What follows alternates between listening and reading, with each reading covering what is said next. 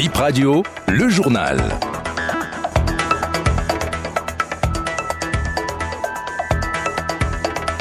Bonjour et bienvenue, c'est le premier journal de la mi-journée sur Bip Radio. Nous sommes vendredi 26 janvier 2024. Voici les titres du 12h. Je n'ai rien déposé pour l'instant. Les échanges se poursuivent. Réponse du président du groupe parlementaire Bloc républicain au sujet d'une proposition de loi qu'il aurait introduite à l'Assemblée nationale sur la révision de la Constitution un homme en cavale condamné à 20 ans de prison et 100 millions de francs CFA d'amende à payer.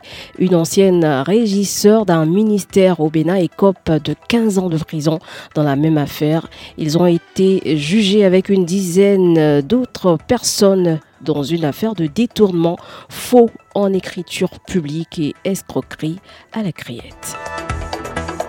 Et retour sur les derniers hommages rendus au doyen Jérôme Carlos, inhumé hier jeudi. Politique. Pour commencer, depuis quelques heures, des informations circulent sur l'introduction à l'Assemblée nationale d'une proposition de loi sur la révision de la Constitution. Ce serait l'initiative du président du groupe parlementaire Bloc républicain, Hassan Seibou, joint par BIP Radio il y a quelques instants, le député a répondu ceci Je n'ai rien déposé pour l'instant, les échanges se poursuivent. Je vous emmène sur la route. Maintenant, attention, si les pièces de votre moto ou de votre voiture euh, ne sont pas conformes à votre nom, votre engin, euh, pourrait être envoyé à la fourrière. Une opération de la police est en cours dans ce sens depuis quelques jours. Plusieurs conducteurs de motos se sont retrouvés dans ce cas hier par exemple près euh, du passage supérieur de Huiho.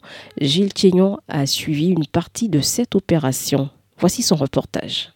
L'opération est en cours sur toute l'étendue du territoire national. Plusieurs motos de différentes marques garées sur le trottoir ici au carrefour Weiho. Un véhicule fait des allers-retours transportant ces motos immobilisées au commissariat du 11e arrondissement sous le regard des conducteurs de ces motos debout près de la chaussée. Les conducteurs de motos et de voitures ayant quitté la direction du carrefour Adjaha sont systématiquement soumis à un contrôle par les éléments de la police républicaine. Parmi ceux dont les motos ont été arrachées, quelques-uns tiennent en main des bouts de papier délivrés par les policiers. Debout, les yeux rouges, au bord des larmes, un jeune homme explique que les pièces de sa moto portent le nom de son frère c'est quelqu'un qui avait vendu à mon grand frère et c'est mon grand frère qui m'a donné et c'est ça que je prends pour venir au service quoi. Celui qui a vendu la moto à mon grand frère a écrit le nom de mon grand frère sur les papiers de la vente. Arrivé ici maintenant, ils ont pris les papiers de la vente et ils m'ont encore demandé la carte de celui qui a acheté la moto. Oh moi je ne savais pas, j'ai présenté ma carte, ils ont dit que eh, la carte n'est pas conforme au nom. C'est pourquoi ils ont arrêté. D'autres confient qu'ils ignorent les raisons pour lesquelles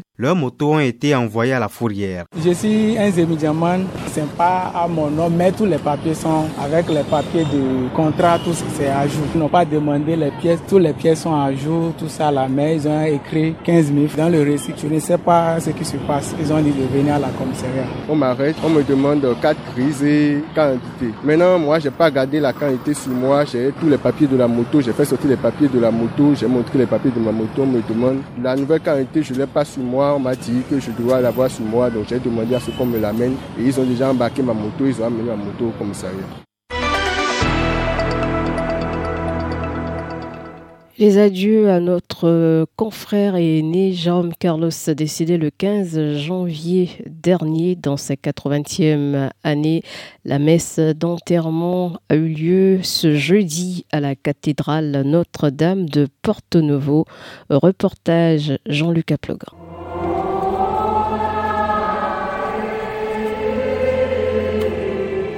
Avant la cathédrale, il y a eu la maison mortuaire à Nadjo. Jusqu'à 9h30, défilé ininterrompu devant le cercueil de Jérôme Carlos.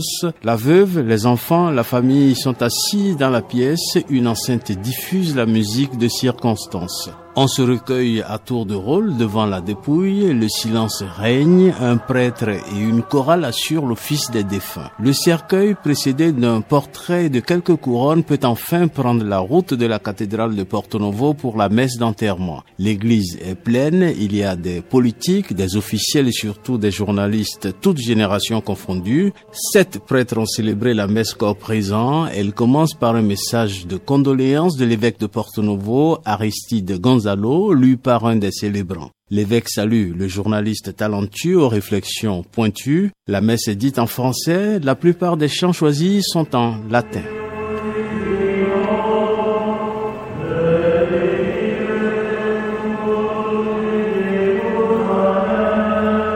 L'homélie dure 20 minutes. Au pupitre, l'officiant tourne toutes les pages du livre de la vie du défunt. Pour lui, Jérôme Carlos a semé comme Jésus. L'office se termine par l'absoute, encensement du cercueil en bois et son aspersion à l'eau bénite. Le corbillard emmène la dépouille au cimetière municipal de Porto Novo, sa dernière demeure. L'homme, disparu à 80 ans, fut l'exemple de toute une profession, une figure tutélaire du journalisme et une conscience africaine qui nous a marqués. Tout s'est déroulé dans la simplicité et dans les délais, selon l'esprit et les volontés du défunt. Parmi ses dernières volontés, chanter à son enterrement ce titre, un classique des chansons mortuaires, la chorale s'exécute et fait sa volonté.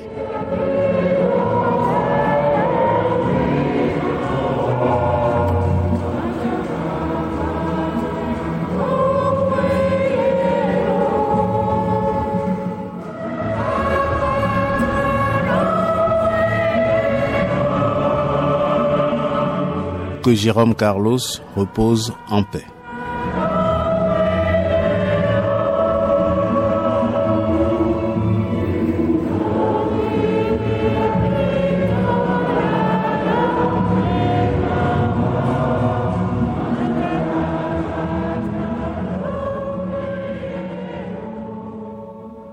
Voilà, et avant la fin de cette édition, rapidement, une info justice, direction la criette, un homme en cavale condamné à 20 ans de prison et 100 millions de francs CFA d'amende une ancienne régisseur d'un ministère écope, elle, de 15 ans de prison dans la même affaire.